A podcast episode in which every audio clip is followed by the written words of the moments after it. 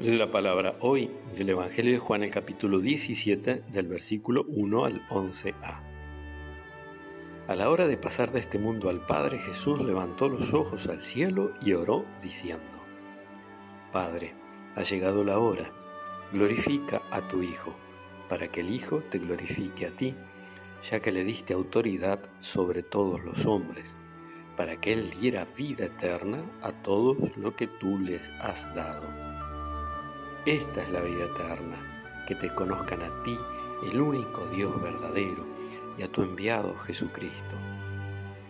Yo te he glorificado en la tierra llevando a cabo la obra que me encomendaste. Ahora, Padre, glorifícame junto a ti en la gloria que yo tenía contigo antes que el mundo existiera. Manifesté tu nombre a los que separaste del mundo para confiármelos. Eran tuyos y me los diste y ellos fueron fieles a tu palabra. Ahora saben que todo lo que me has dado viene de ti, porque les comuniqué las palabras que tú me diste. Ellos han recibido verdaderamente y saben, reconocieron que yo salí de ti y han creído que tú me enviaste. Yo ruego por ellos, no ruego por el mundo, sino por los que me diste, porque son tuyos todo lo mío es tuyo y todo lo tuyo es mío, y en ellos he sido glorificado.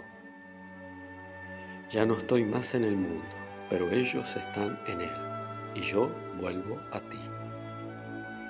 Palabra del Señor.